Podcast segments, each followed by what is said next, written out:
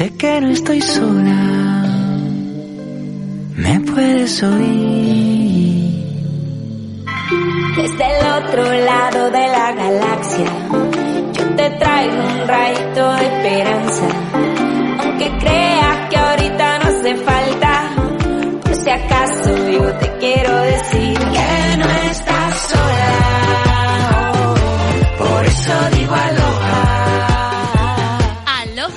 disfrutones, aloha vividores, aloha life lovers, aloha Mr. Ducky. Aloha maravillosa Mavi, aloha a todos. Bienvenidos, bienvenidos a un programa más de Live Lovers que hoy viene súper, súper interesante y cargadito en este día del libro. Efectivamente, y no se me ocurre mejor forma de empezar un día del libro que con buenas noticias. Buenas noticias. Ah, y es que la lectura ha crecido en todas las comunidades autónomas, especialmente entre los más jóvenes. Y ¿sabes qué, Daki? Sorpréndeme. Siete de cada diez lectores prefiere las librerías como punto de venta. El público aclama en pie. Esto muy bien, muy bien, muy bien. Encantado de que la gente lea más. Claro que sí, al final algo bueno teníamos que sacar de esto. El ser humano saca cosas buenas de las cosas malas y esta es una de ellas, creo. Coincido contigo. Y bueno, ¿De qué vamos pues, a hablar hoy? Como te podrás imaginar, empezaremos hablando un poquito de moda. Yo tengo que contar una colaboración que me tiene enamorada de la muñeca Barbie con Zara. Wow, hablaremos también del uniforme de Estados Unidos de Ralph Lauren para los próximos Juegos Olímpicos de Tokio. Vamos a hacer también una entrevista en directo a un grupo de música que lo está petando en Madrid, La Azotea. Tengo muchas ganas de hablar con ellos. Tengo, muchísimas, muchísimas ganas de hablar con ellos. Luego tenemos eh, el noticiero. Extra, extra. ¿De qué hablamos? De, ¿Hemos traído series? He traído algunas series que sí y otras series que no. Me encantan las que no también. ¿eh? Quiero- Te tengo que ser sincera, sincero, que las que no también me llama mucho. ¿Sabes lo que pasa? Que es que hay un montón, una oferta muy amplia, hay un montón de contenido, prácticamente todas las semanas hay muchísimas, muchísimas series y hay veces como que, que te despistas, ¿no? Mm, creo que Netflix especialmente hace una cosa muy bien, bueno, hace muchas cosas muy bien, pero una de ellas es el tema de las promociones y a veces es como que me siento engañada, que es de, jolines, pues en, el, en la promo, En el tráiler pensaba que era brutal y, y- luego me han engañado. tal cual, Nos sentimos engañados a veces. hemos sido engañados. Nos engañan. Así que vamos a decir series en las que yo personalmente no invertiría mi tiempo. Bueno, hoy tenemos mucho tema, por lo tanto, comenzamos.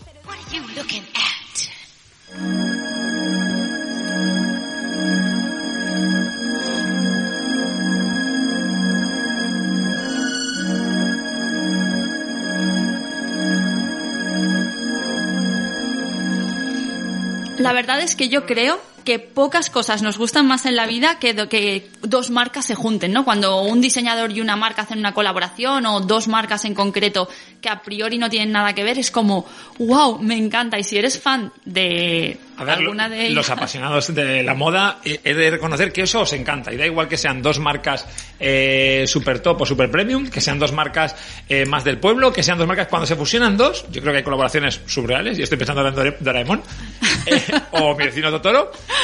Bueno, escúchame, son dos grandes, ¿eh? Dos grandes, son dos grandes, pero que me, me hacía gracia y me impactó mucho. Bueno, ¿qué nos cuentas? Venga, dinos ya. Bueno, pues como he adelantado, Barbie y Zara han hecho una colaboración. ¿Vale? Eh, a priori puede que no suene así muy, muy especial porque de hecho Zara ya ha sacado en alguna ocasión prendas con el logotipo de, de, de la muñeca, posiblemente una de las muñecas más famosas, por lo menos para las mujeres de, de mi generación, y bueno, alguna más y alguna menos. Pues este año, o en esta colaboración, es que han hecho una cosa súper, súper guay, que es que han sacado dos muñecas, dos muñecas Barbie vestidas por Zara. Oh, ¡Qué guay! Eso es guay, pero si encima te digo que los beneficios obtenidos de sus ventas van a ser destinados a una ONG, a la ONG Entre Culturas exactamente para que puedan desarrollar sus actividades educativas, creo que es mucho más guay. Muy bien por el señor Zara. Efectivamente. Eh, bueno, la colección no es que tenga muchas prendas porque han sacado unos pantalones jogger, unos shorts, han sacado un bañador, un bikini. Bueno, ahora que estamos mucho, se lleva mucho el look comfy, Pues está estupendo, ¿no? Sí, luego tiene pues un poco la marca Barbie, ¿no? Tanto por el color como por el estilo y demás. Pero ya te digo, para mí lo más destacable es el tema de estas dos muñecas, que además tienen un precio de 35 e- euros, pero tengo una buena mala noticia. Oh, Dios mío. Vale. Vale, es buena y es mala porque resulta que las muñecas se agotaron enseguida, las pusieron a la venta y en ¿Ya la no web quedan? en la web ya están agotadas. Es mala porque mm, Cue, cue, cue, Claro, era una edición limitada, no se sabe si van a hacer más o no, pero de momento, bueno, lo bueno es que se han vendido todas, ¿no? Entonces la Todo ese dinero va a la ONG. Claro, por supuesto. Eso es genial. ¿Y qué color es? Aparte del rosa, que entiendo que Barbie será todo rosa. Bueno, hay alguna prenda en un azul, en el azul bebé, que se lleva mucho esta temporada. Luego me gusta mucho dos camisetas que, que han sacado, que llevan la, la Barbie, obviamente, y dos frases un poco como defensa a las críticas que siempre ha tenido esta, esta muñeca. En una pone que nosotras somos Barbie y en otra pone que Barbie es un icono de estilo. Lo que he visto un poco y me ha sorprendido, bueno, porque esto está pegándole un vistazo, y es eh, las dos modelos que han utilizado... Son dos Barbies. Son dos Barbies. son dos Barbies reales, ¿no? Sí, sí, sí, son dos mujeres mm, espectaculares, son muy llamativas. Eh, una Barbie es la Barbie típica que conocemos eh, de piel blanca y con el pelo rubio, la otra es una chica negra y bueno, son las dos dos bellezones eh, espectaculares con unas piernas que dices Con unas piernas kilométricas, amigos, kilométricas. Ríase usted de Julia Roberts, que ya las tiene kilométricas. Eh, estas tienen lo menos unos 70 de tirada de solo de pierna, ¿eh? Solo de pierna. Son muy, muy, muy Barbie. Pues... y me hace gracia eso, ver a las muñecas y como van vestidas igual que las modelos, es que dudas, ¿no? De, de madre mía, parece también una. Ya una te digo que la colaboración es súper interesante. Y bueno, hemos dicho que son sudaderas, son pantalones, pantalones cortos, creo que también hay algún bikini. Sí, hay un ¿No hemos bañador y un bikini. Ah, un bañador y un bikini. Y bueno, que es, yo creo que a la primaverita, verano, pues oye, para practicar deporte, estar cómodo en casa o cómoda, bueno, cómoda en casa más bien, eh, porque para chicos no hay, ¿no? Para chico no hay, pero algún chico No, puede adaptarla no a su estilo. Sí, claro, pero pues, había un Zara Ken. Mm, Que yo sepa, no. En otras ocasiones sí que han sacado alguna prenda con a- alguna camiseta con la cara de Ken y eso, pero este año de momento no.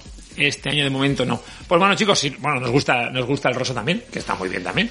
Hay una camiseta blanca, hay una camiseta azul, el rosa a los hombres os queda de lujo. Y ahora, cambiando automáticamente de tercio, eh, que nada, que Ralph Lauren una vez más, porque ya ha ocurrido en varios años, viste, bueno, yo creo que es el, el uniforme, uno de los uniformes más bonitos y estilosos, a la vez que sostenibles, eh, los juegos del- para los Juegos Olímpicos del 2020, que se anularon, que no se hicieron por el tema de la pandemia, y ahora se van a hacer en, en, en el 2021, en Tokio, como comentábamos, y que son de Ralph Lauren. Estados Unidos, Ralph Lauren van muy de la mano, siempre. Coincido, tanto por el- los colores de marca y tal. Eh, Ralph Lauren, ¿quién no conoce a Ralph Lauren? Un señor que, bueno, que se lanzó al estrellato haciendo algo que me encanta. Corbatas. Corbatas, Zasca, corbatas, el gran Ralph. El gran Ralph, corbatas, amigo. Y gracias a tener corbatas, porque fue una de las primeras personas que tuvo un corner, un corner de corbatas que le dejaron, bueno, estuvo trabajando, ¿no? Durante, durante bastante tiempo estuvo trabajando con Brook- en Brooks Brothers, una de las grandes empresas americanas. Sí, y bueno, tiene mucho mérito porque también trabajó para el fabricante de corbatas Bob Brumel, a quien consiguió convencer para que le dejara crear su propia, su propia línea de corbatas. Y tengo que decirte un dato que me parece súper, súper, súper alucinante, y es que llegó a vender en un año corbatas por valor de 445.000 euros en total. O sea, ¿cuántas corbatas vendería este hombre? Y decir más, una de sus características en el tema de las corbatas, que esta me la sé yo, que de un tiempo a esta parte estaba como mal vista, y ahora yo me gustaría que volviesen un poquito, es la pala ancha. La pala de la corbata, sabéis que hubo una temporada que se llevaban súper grandes, 13, 14, 15, 16, luego empezaron a minimizarse y luego pues prácticamente desaparecieron las palas de las corbatas. Teníamos palas de corbata de 3, de 4 y eran como ridículas. Esto se lleva mucho en Asia, que, que les queda muy bien a nuestros amigos asiáticos, pero yo creo que luce mucho más una pala ancha. Eh, un poquito más ancha, no, tampoco, tampoco en exceso. Pues me vas a permitir que te lleve la contraria, pero yo creo que depende un poco de, de, de la corpulencia del propio hombre, que es lo que decimos siempre. A veces nos vamos más a la propia tendencia cuando igual deberíamos priorizar en cómo eres tú y pues obviamente a un hombre que tenga una espalda más ancha, unos hombros más grandes, ponerse alguna Es corbata. de reconocer que yo no tengo nada de eso, pero que eh, mi pala creo que es una 7, la 7 es la ideal para mí, pero que ahora cuando uso las más anchas, un poquito más antiguas, más vintage o de mi padre, me encuentro mejor, me encuentro más, más seguro y me, me gusta, me gusta que llene todo el hueco de, de la camisa. Bueno, eh, estamos ya ahí como descentrándonos, ¿no? Porque, bueno, y recordar también pues que en HBO está el super documental, ¿no? Hay un documental súper interesante sobre Ralph Lauren en, HBO que se llama, pues eso, Ralph Lauren, el hombre detrás de la marca. Y es, está muy guay porque aparte de aprender un montón sobre él, es como que, que, que le comprendes, ¿no? Llegas a, a comprender un poco su... Creo que esto pasa mucho con los diseñadores, que a veces estamos acostumbrados a ver una marca, a ver un poco su a centrarnos solo en sus creaciones, pero cuando conoces la historia del creador, como que entiendes más esas creaciones, como que entiendes que, que, que le puede haber llevado a, a ese estilo determinado, a ese tipo de complementos, a todo, todo lo que él crea, o en, este caso Ralph Lauren. Bueno, eh, he de deciros que, como todo referente de moda americana, eh, está siempre está siempre presente en todos los acontecimientos que tienen que ver con Estados Unidos, normalmente, que siempre tenga que ver el, el deporte también. Y entonces va a vestir este año a los atletas de, para los Juegos Olímpicos y Paralímpicos de este Tokio 2021, como hemos comentado.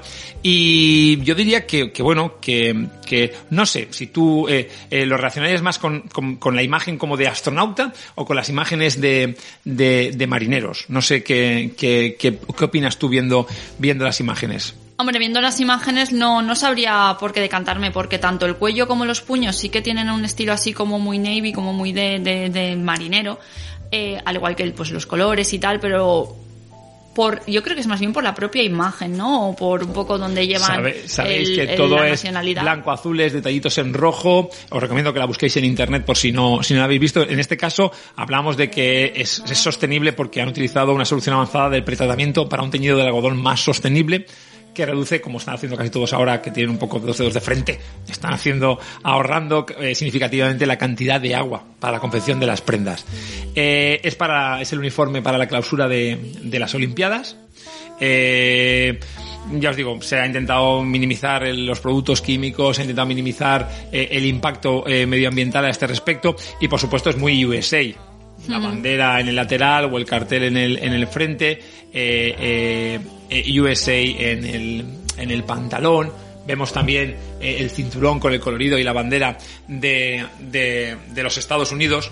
Eh, claro, eh, hay que tener eh, eh, claro que estaba todo previsto, pensado para el año pasado, pero bueno, hubo que cancelar los, los Juegos Olímpicos, que no sucedía desde hacía 124 años, que no se, no se suspendían unos Juegos Olímpicos. Como tantas y tantas otras cosas, ¿eh? que ha sido ahora prácticamente la primera vez o la segunda vez en la historia de la humanidad, madre mía. Sí que es verdad que el Qué año locura. sí que es verdad que el año pasado eh, eh, Ralph Lauren también, como se suspendieron, dio ahí unas pinceladas, sacó una colección también un poco cápsula para que la gente un poco estuviera entretenida y no echara de menos tanto eh, eh, estos uniformes tan Es que este hombre es imparable, o sea, es imparable. Tiene más de 80 años y pues creo que fue hasta el 2015 seguía siendo el CEO de su propia empresa. Y ahora no te pienses tú que ya no trabaja ni nada, porque sigue siendo el director ejecutivo y el director creativo de la empresa, con más de ochenta y tantos años.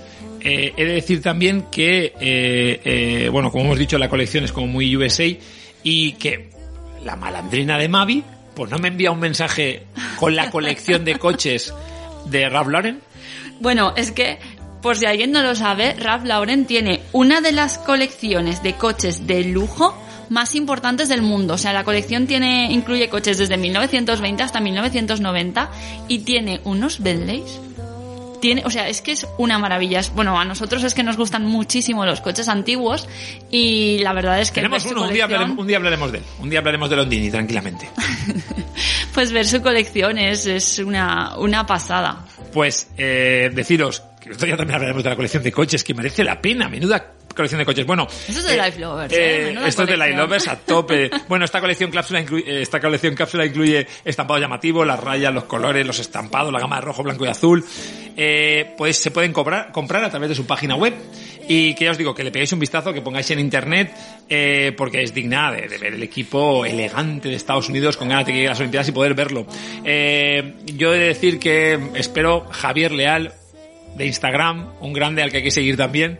Eh, que España lleve un uniforme apañado.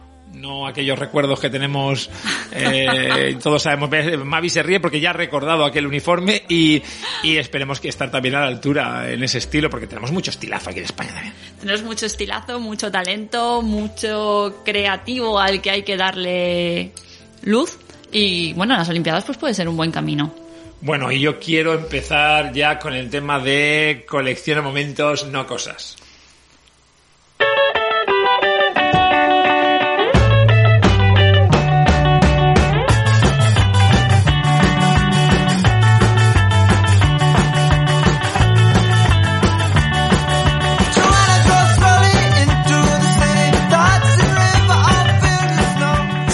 Algo que echo de menos y que necesito retomar urgentemente, ¿tú sabes qué es, Mr. Ducky?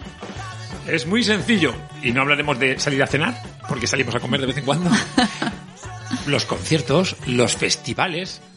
A ver, tú sabes que para mí eran una especie de terapia, que yo como mucho cada dos meses necesitaba un concierto en el que salir a cantar. Doy fe a de ello que incluso habiendo ido a muchos festivales, siempre necesita más festivales. Para mí nunca son suficientes los festivales. Aparte tenemos la suerte de estar en un país en el que se hacen gran cantidad de festivales con muchísimo nivel, muchísima calidad. De decir que para ser un live lover he descubierto los festivales un poco tarde, pero más vale tarde que nunca. Y de la mano de Mavi Trapos Bueno, es que encima he recorrido, he a- recorrido a- a muchos, lo a lo grande, grande. a lo grande. He recorrido muchos ya en esta, en esta España maravillosa que tenemos de festivales, en esta España maravillosa que tenemos de grandes músicos, en esta España maravillosa que tenemos de, de, de, de comer, de, nuevos disfrutar, de- de, talentos, de, de- disfrutar. Bueno, el bailar, oye, bailar. Volveremos a bailar pegados, pero no hablo de pegados de, de, de Sergio Dalma, hablo No, no. de bailar todos ahí un poco al unísono, juntos en un concierto, rozándonos y tocándonos. ¿Lo Qué guayera, qué guayera. ¿Tú te acuerdas cuando eso estabas cuando- ahí bailando y a la persona que tenías al lado de repente era tu mejor amigo una con quien más sonrisa y te sabías la canción y os unía a todos. El nexo común era la música.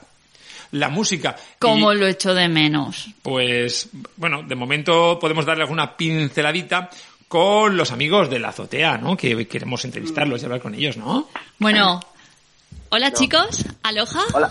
Hola, buenas. Hola, buenas. Buenas hola, tardes. buenas tardes, ¿qué tal? ¿Cómo estamos? Muy bien, muy bien. Y, y vosotros, Mavi y Daki, ¿qué tal? Encantados de estar con vosotros. Gracias, gracias, igualmente. Bueno, como les decíamos a nuestros oyentes, hoy tenemos la suerte de tener a la azotea en directo un grupo de unos chavalines que sois súper jóvenes, pero que lo estáis petando en Madrid. Y ya hemos visto que pese a que lleváis dos años y encima menudos dos años, vendéis las entradas como si fueran, vamos, caramelos en la puerta de un colegio. ¿Cómo ha sido eso? Sí. Contadnos. Bueno, más o menos como tú dices, la verdad es que sí, en, en los directos eh, sí que es verdad que puede ser nuestro fuerte eh, y las, ventas, las, las, las entradas se venden muy rápido. Eso es verdad.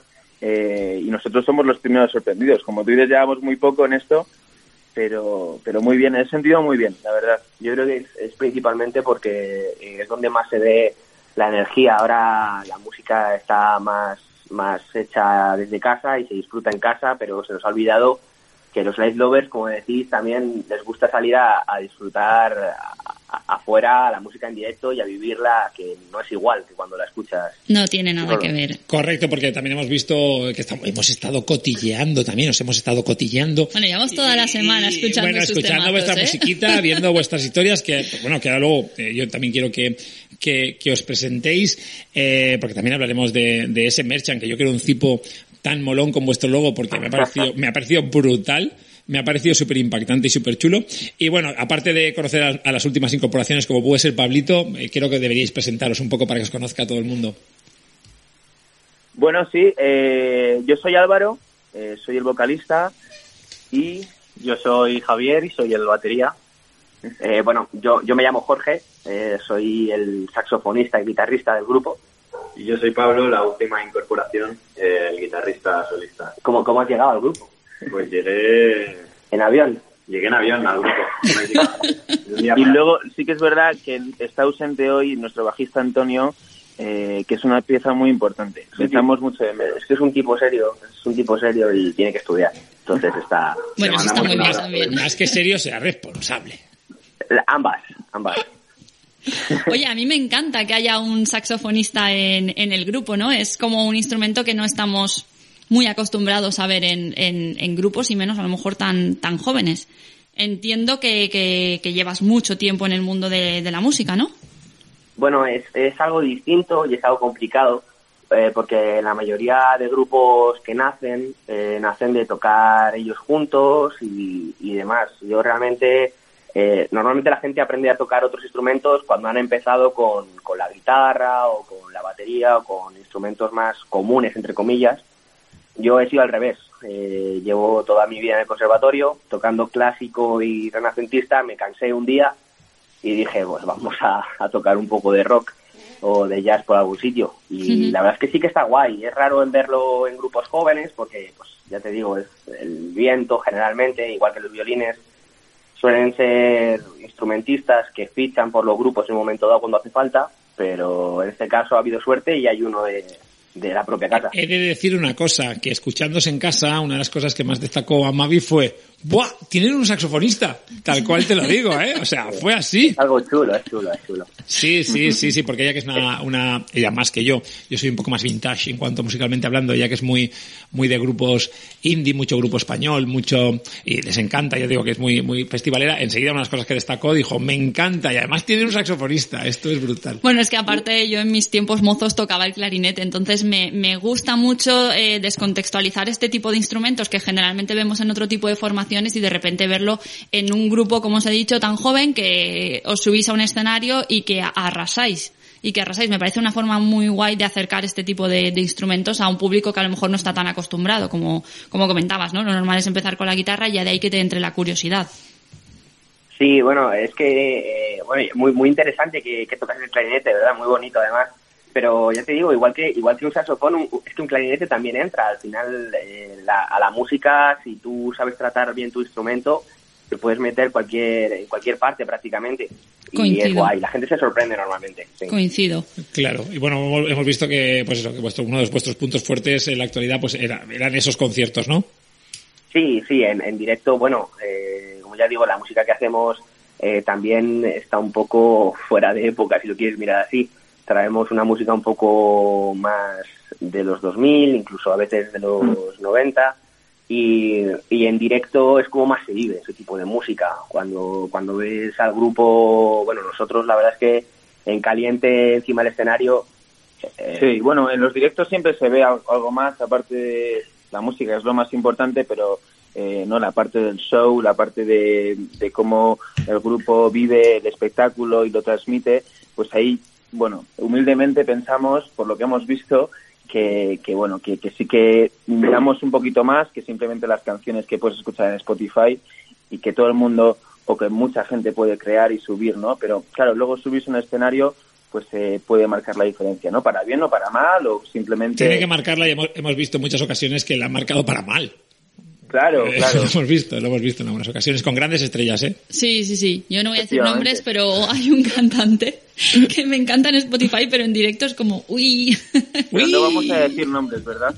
No, no, luego os lo escribo por privado. Oh no, Aunque- oh no. Pues luego por privado nos lo ponéis así en un mensaje. Correcto. Bueno, decíais que bueno, también la música va un poquito eh, 90, 2000 y bueno, la estética también, ¿no? Vuestra estética quizá también recuerda un poquito a, a los 90, 2000. Bueno, yo he de confesar que he visto alguna imagen que me vino así un flash como a la movida madrileña, ¿no? A estos grupos. Mm. Bueno, al final eh, no- hay ninguna intencionalidad en, en- en nuestra vestimenta. Quiero decir, al final vestimos y actuamos y, y- y salimos a, a- a tocar o, o a hacernos fotos pues como lo sentimos, ¿no? y como vestís vestimos no en nuestro vestís, día a ¿eh? día, ¿no? Que yo he visto ¿Eh? alguna foto de Álvaro por ahí sin camiseta. Dice, ¿vestís o no vestís? ¿Alguna foto mía sin camiseta? Pues, sí, eh, en algún directo de Instagram, vaya horror. stories.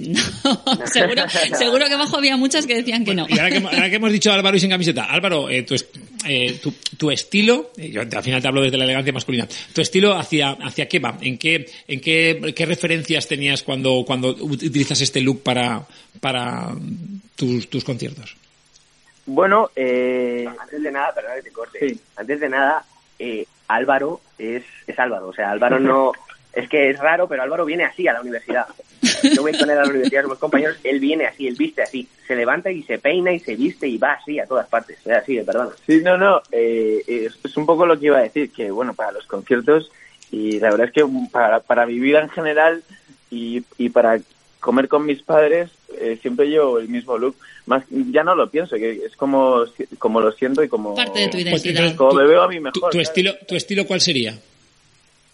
Eh, no sé, eso a lo mejor lo quiere decir alguno de la banda, yo no sé. Yo creo que Jorge, que Jorge ya lo ha dicho muy bien. Al final, Álvaro es él y no, no sé si tiene Yo algún tampoco te puedo, de... no te puedo dar una referencia clara de No, no, más. claro, no, eh, no está, está claro que al final no hace falta etiquetarlo todo, pero es que la primera, la primera imagen que me vino a, a la mente cuando te vi era un poco el estilo New Romantic, el estilo New Romantic de los ochenta y pico, noventa, ¿sabes? No llegando a su extremo, pero sí un poco... eh, A mí me ha eh, gustado mucho lo que ha dicho de que al fin y al cabo es su estilo, que él va así a la universidad a comer con sus padres, es porque al fin y al cabo es lo que mola, ¿no? Que no nos disfracemos para, para trabajar en este por caso, supuesto, para... al final, eso al final se, se descubre y Bueno, no sí, pero ser. sí que es verdad lo que dice, lo que dice Daki, ¿no? Sí. Eh, que, que, bueno, al final todo el mundo tiene sus referencias, ¿no? Y todo el mundo se fija en alguien y todo el mundo admira a alguien. Eso desde luego que sí, ¿eh?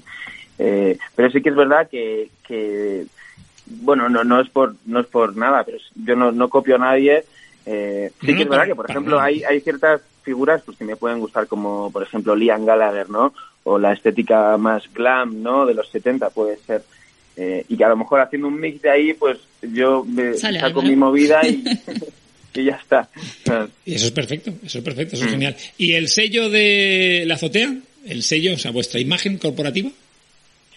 Uf, La, la- El logo. lo- El hablamos logo. del imagotipo. Dilo, dilo, si lo quieres Hablamos decir. la- ¿Quieres la- decir la- cuál es su logo? Las braguitas que tenéis ahí. De Pensaba que era un bikini, no me he dado cuenta. No me he dado cuenta, era un bikini. Bueno, hay, hay gente que se piensa que es un volante. Ah, también ahora que- de, de un coche old school. Toda la razón. Ay, que, Sí, sí, mirándolo que- ahí que con mentes más. ingenuos. Es verdad. Oye, una cosa, ¿qué os parece si ponemos uno de vuestros temas? Porque aquí estamos hablando de, de vuestro estilo y vuestra instrumentación y demás. Y yo estoy segura que vuestros, que nuestros oyentes quieren, quieren oíros y quieren descubriros. Podríamos poner ahora, por ejemplo, Colocón, que hay que deciros que a mí me flipa.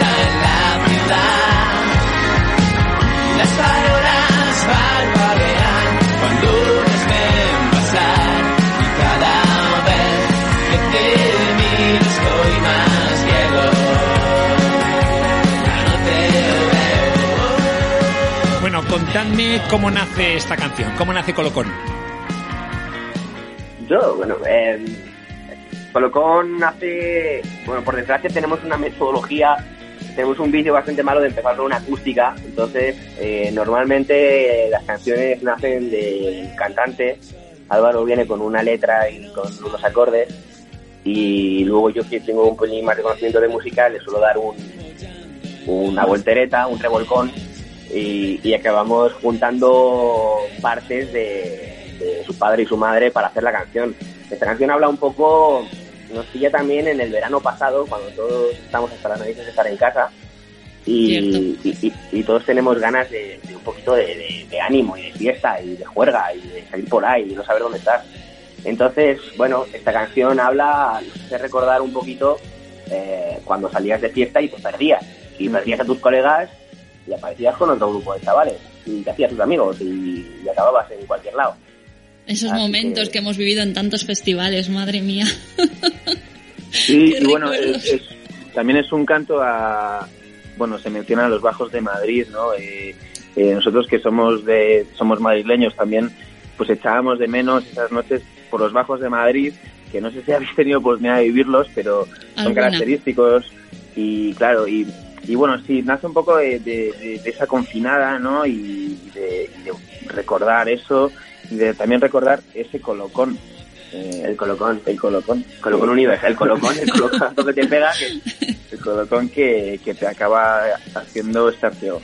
Bueno. la letra, claro. Me encanta y me fascina que además de, de- de cantar, de tocar los instrumentos y demás, también seáis los compositores de las, de las canciones. Me parece de verdad fascinante. Y si lo dice ella, vale el doble, ¿eh? O si lo dijera yo, no, pero si lo dice ella, vale el doble, os lo digo así, ¿eh? Ya Con ves toda- que nos, nos hemos quedado mudos. Eh, bueno, eh, no, no conseguimos otra forma de hacer las canciones, ¿no? Al final no nos hemos nunca planteado, eh, no sé, coger una letra de, de alguien o encargar una letra también porque no conocemos a nadie que nos lo pudiese hacer. No, pero bueno, nuestra música también es parte de nosotros mismos. Nosotros eh, hacemos nuestra música porque nos gusta y entendemos que hay gente a la que a lo mejor le puede gustar más o menos y toda nuestra música nace a partir de, de algo que compartimos entre nosotros o que nos representa.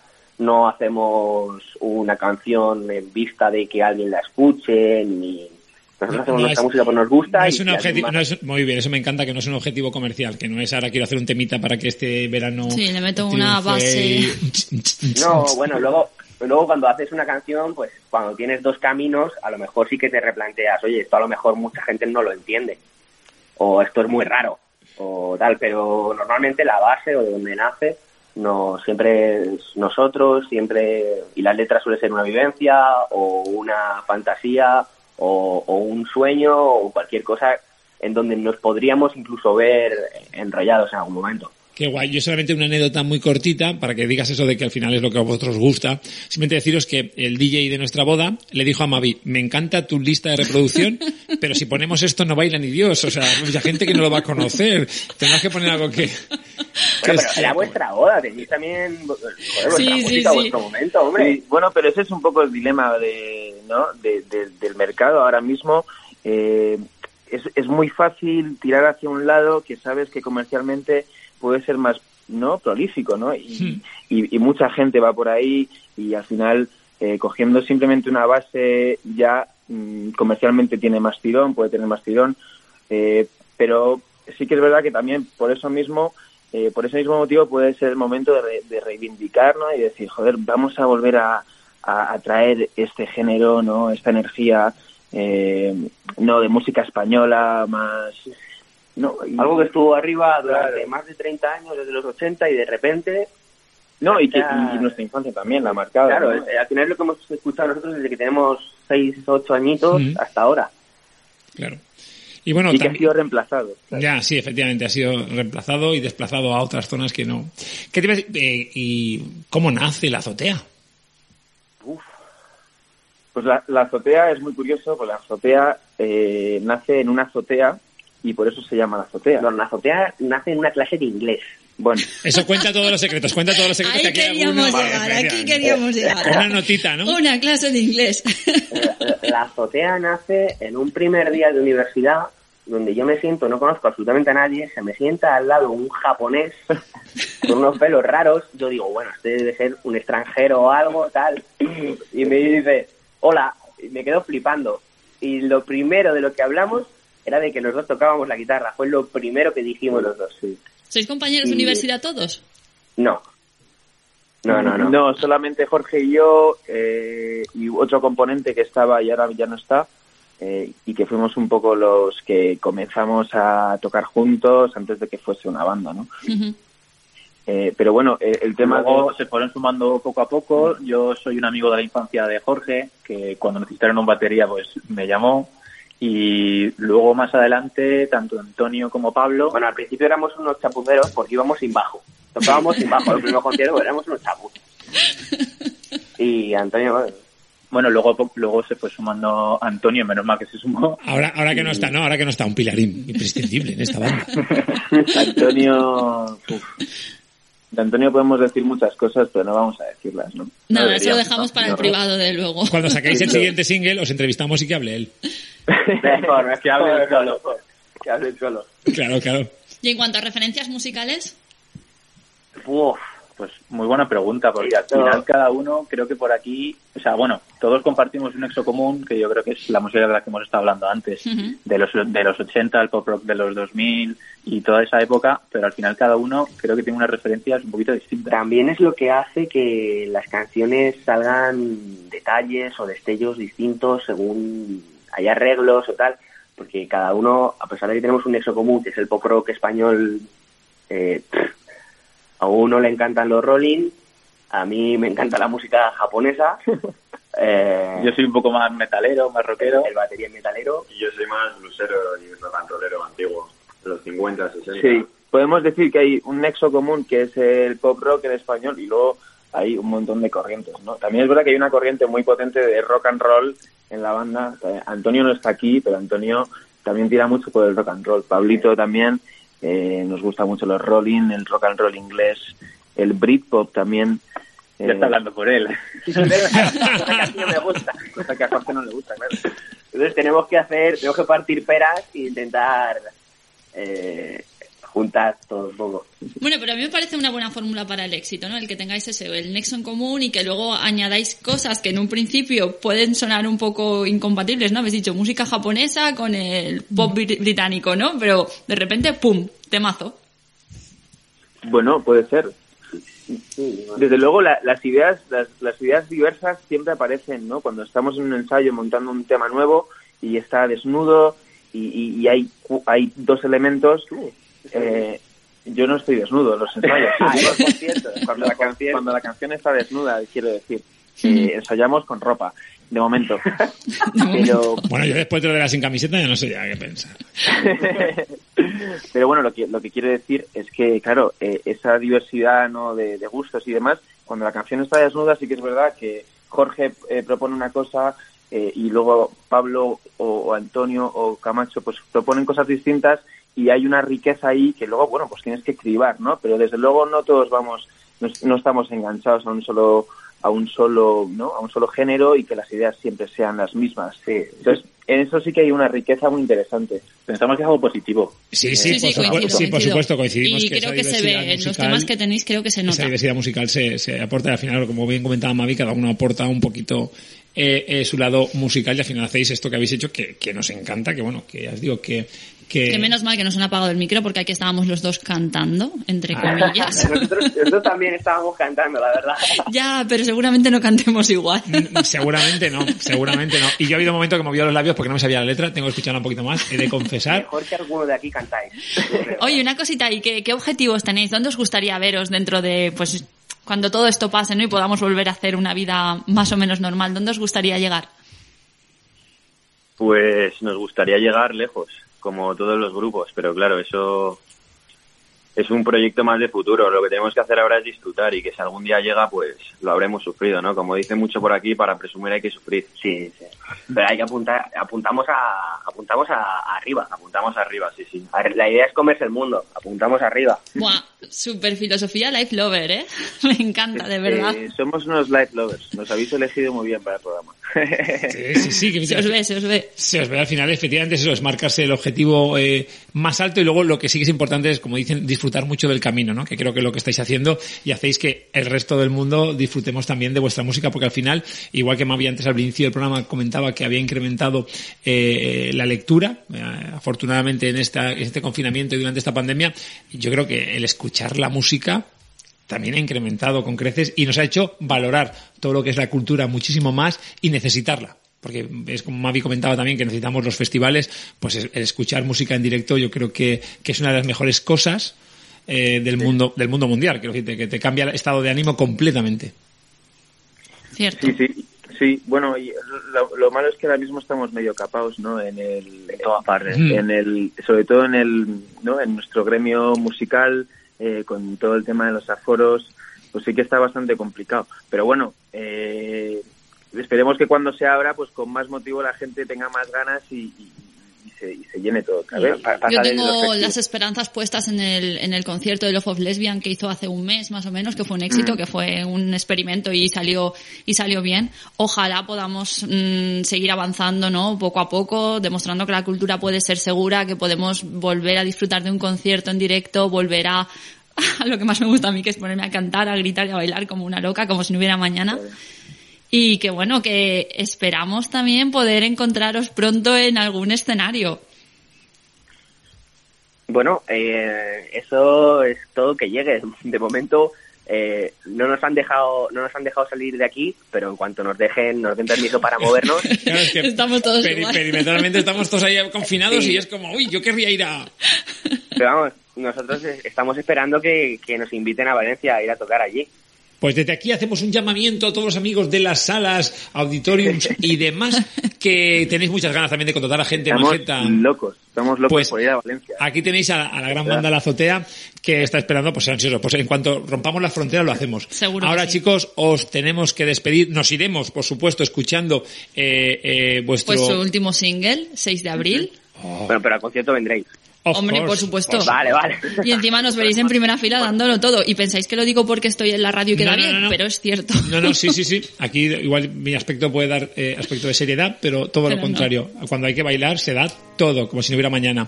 Chicos, mil gracias Álvaro, Javier, Jorge, Pablo y Antonio que no está. Gracias, gracias a vosotros, chicos. Un abrazo, un abrazo muy fuerte y aquí en Valencia tenéis y aquí en Soul Radio Tenéis vuestra, casa. Y a todos nuestros oyentes, pues que os siga en Spotify y que os siga en Instagram. Sois la Azotea Band de banda. Y nada, lo dicho, muchísimo, muchísimo éxito y esperamos vernos pronto en los escenarios. Un abrazo fuerte. Muy bien, muchas gracias. Un abrazo, gracias. Chao. Debí marchar en un viaje hacia el vicio y el azar. Lo siento, nena, no te puedo acompañar. Miraré hacia otro lado. Y esperando, y esperando que me vuelvas a llamar. Y esperando que me vuelvas a escribir en Navidad. Tal vez. Estás ahí sentada en la puerta de ese bar. Un cigarrillo y pocas ganas de bailar. Ya ha vuelto a pasar.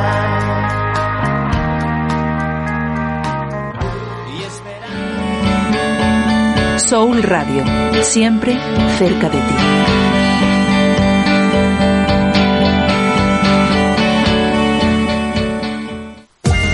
No te pierdas Feeling Good todos los viernes a las 10 de la noche en soulradiolive.com. Un programa que combina las novedades y los clásicos de smooth jazz, funk y soul. Feeling Good con Ignacio Baguena.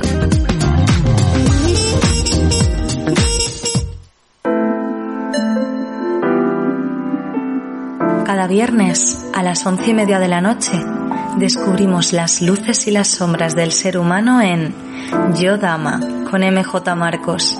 Escúchanos en soulradiolive.com.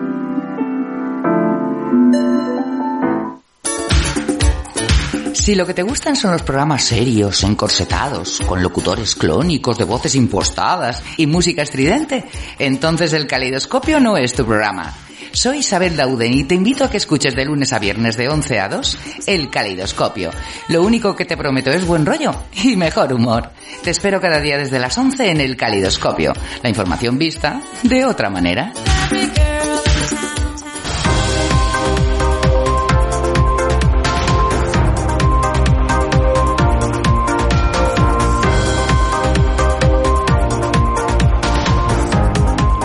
Y volvemos a nuestra sección que, realmente no solamente hablamos de series, pero hoy volvemos a hablar de series.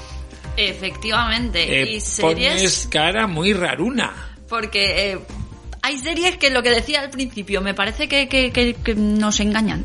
Y me parece que perdemos el tiempo a veces con algunas series. Cuéntanos una de esas series, por favor. Está claro que esto es una opinión personal y Siempre, que a lo mejor, pues hay, hay mucha gente que, me- que no está de acuerdo conmigo, lo cual yo pues, pues lo Yo aprendí de, Quique, perfectamente. aprendí de Quique San Francisco que, descanse. que en paz descanse, que no puedes decir realmente menuda mierda de no sé qué, o esto no me gusta nada porque... ta-". No, o sea, eso te- te- no te puede gustar a ti, pero igual está perfectamente hecha, muy bien hecha, eh, eh, muy bonita y hay gente a la que le gustará y hay gente a la que no le gustará. Pero tú, aquí tu opinión es tuya personal, como has dicho antes. Oye, no me gusta. Pues mira, por ejemplo, una de esas series que a mí no me ha gustado es Behind Her Eyes. Está en Netflix. Y bueno, pues es, es como lo que te decía, tú ves el tráiler y es como, wow, qué interesante, ¿no? Es una miniserie de suspense psicológico, se estrenó en febrero, a principios de febrero de este año, y bueno, va pues como de una especie de, de triángulo amoroso, ¿no? Una, bueno, la protagonista em- empieza una relación amorosa con su nuevo jefe, pero es que a la vez se hace súper amiga de su mujer. Entonces, las- el tema psicológico no sé cómo enfocarlo, pero aquello es un lío, un jaleo, unas malas caras de todos. De repente el que parece bueno es el que te pone las malas caras y demás, que hoy he descubierto que hay seis capítulos, yo me quedé en el cinco que dije, hasta aquí, ya no pierdo más tiempo, pero que no le veo aquello ni truste ni fuste, que, que diríamos. En mi defensa diré que la eligió ella y que me opino lo mismo. Opino lo mismo, pero hay otras que opino también lo mismo. Que eh, supuestamente estas noticias de series que tienes que ver porque son súper molonas.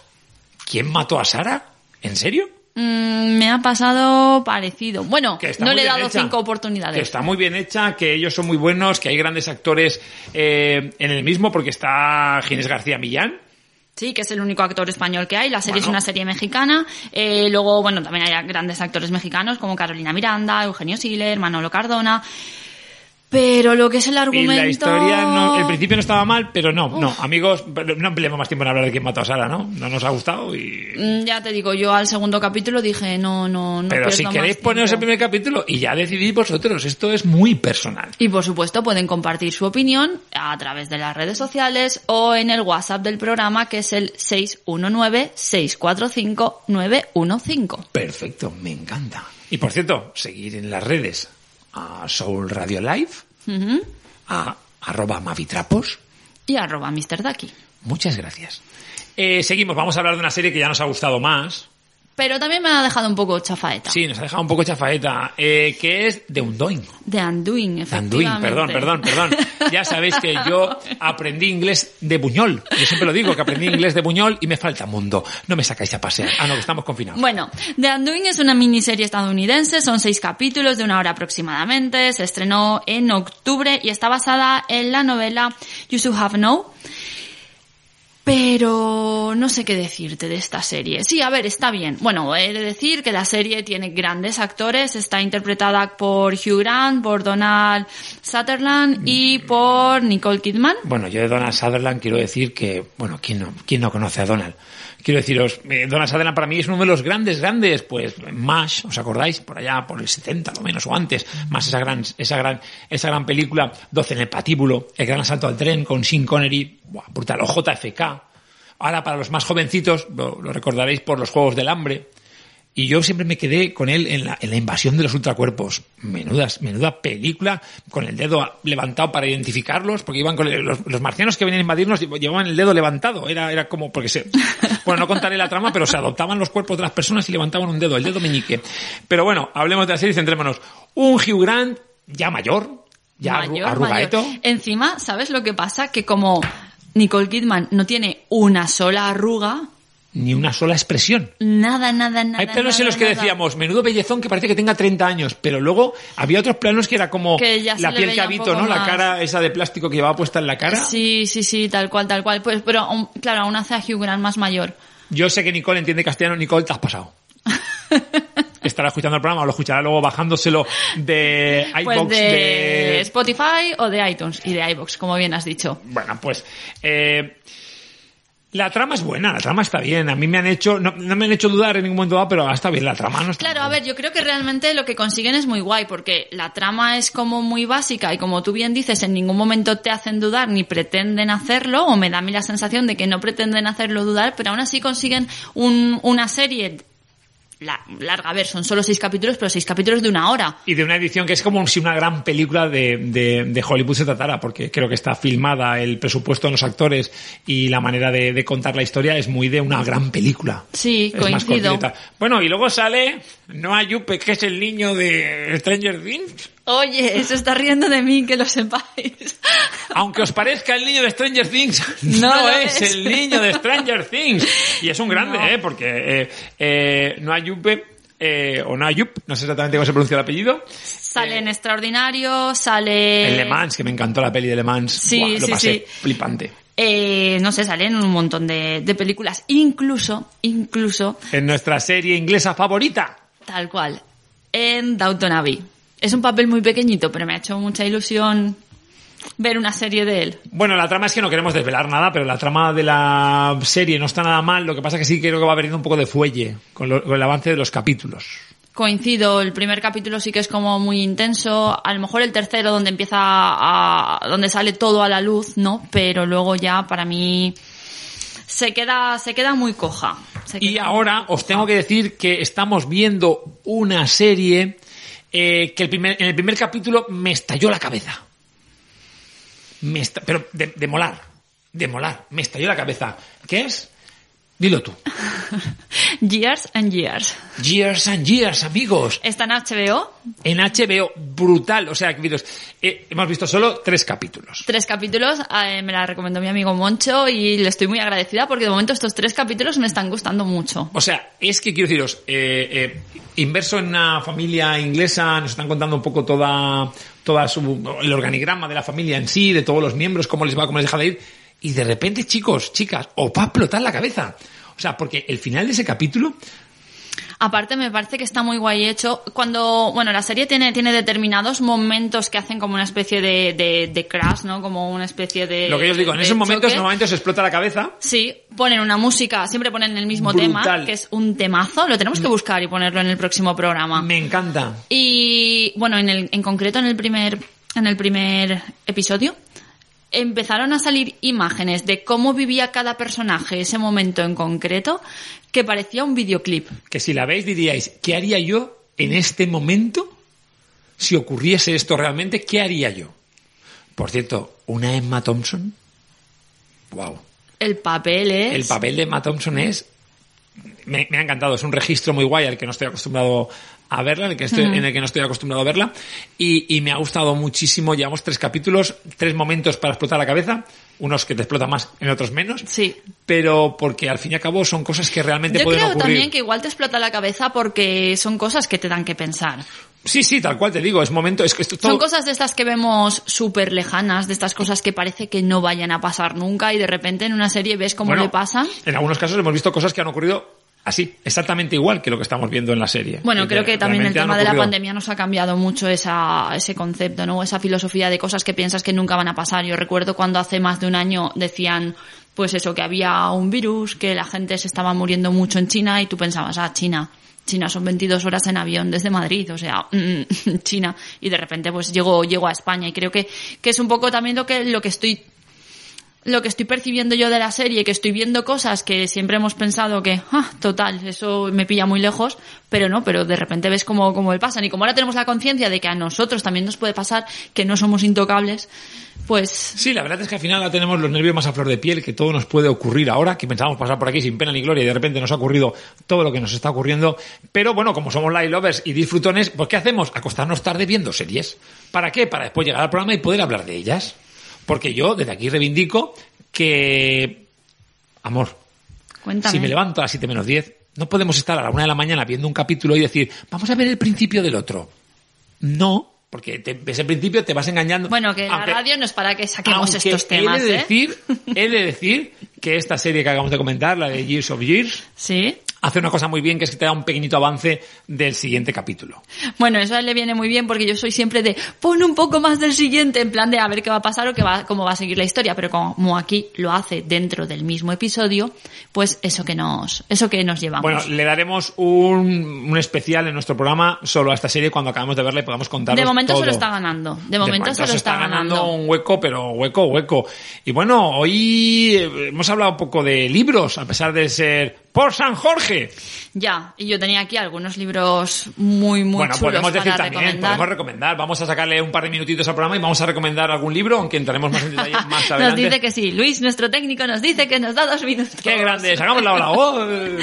Bueno, pues hablando de libros de moda, yo por ejemplo voy a recomendar mi super favorito, que es la biografía de Coco Chanel de Axel Madsen. Está editado por Circe y como de Coco Chanel creo que ya se ha hablado y hemos hablado mucho, voy a recomendar otro libro de moda con tu permiso, Mr. Ducky. Tú recomienda todos los libros de moda, de, de, de- de lo que quieras. Recomienda lo que quieras. Vale, pues este libro se llama Ellos, es de Franci- Francine Duplace Gray y es la biografía sobre su familia, sobre la familia de la autora, una familia súper, súper interesante.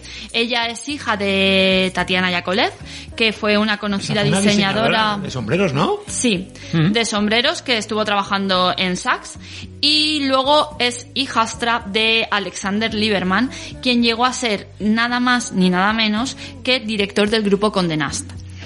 ¡Voilà! Estáis flipándolo como yo, ¿verdad? Eh, bueno, la historia es súper, súper interesante. Eh, sucede entre Rusia, Francia, Estados Unidos. Eh, bueno, sufren la Segunda Guerra Mundial, sufren, bueno, primero en, en Rusia sufren pues las represiones de- de- del régimen que, que había en aquel entonces, de ahí huyen a París, de París les toca huir ante la amenaza nazi, es brutal, brutal. Y llegan a, a un Nueva York mm, emergente, digamos, si se permite ese, ese término. Y la verdad es que es brutal, es brutal. Es un relato histórico, es un relato social, eh, es que es, es para leérselo. Luego, obviamente, dado la clase social y dado el nivel y el posicionamiento social de, de esta familia, pues se relacionan con personas como Marlene Dietrich, con Yves Saint Laurent, con Irving Penn, o sea, es súper interesante. Lo normal. Lo normal. Claro. Gente Sí. normal, en un sitio normal. Sí, es de Cari, que esta noche saca pan, que viene Marlene Dietrich a cenar. Y ya está. O que viene el gran poeta ruso Maikovsky. Por ejemplo, por. En, casa, en esa casa nunca faltaba gente. ¿Y qué significa escuchar a The Cure? Oh, nos tenemos que despedir ya. Mm, Yo quería hablar de alguna novela gráfica, pero lo dejo para otro. Lo dejamos para otro programa. Sí, a los Life Lovers nos encantan los libros Bueno, también. amigos, amigas, que os queremos un montón, que gracias por estar ahí un viernes más, que podéis descargar el programa que en breve lo tendremos ya subido y que esperemos que lo hayáis disfrutado tanto como nosotros. Seguro que sí, seguro que sí. Y nada, a mí solo me queda decir que nunca seréis demasiados vie- demasiado viejos como para fijaros un nuevo reto o soñar un nuevo se- sueño. Pum, no digo nada más.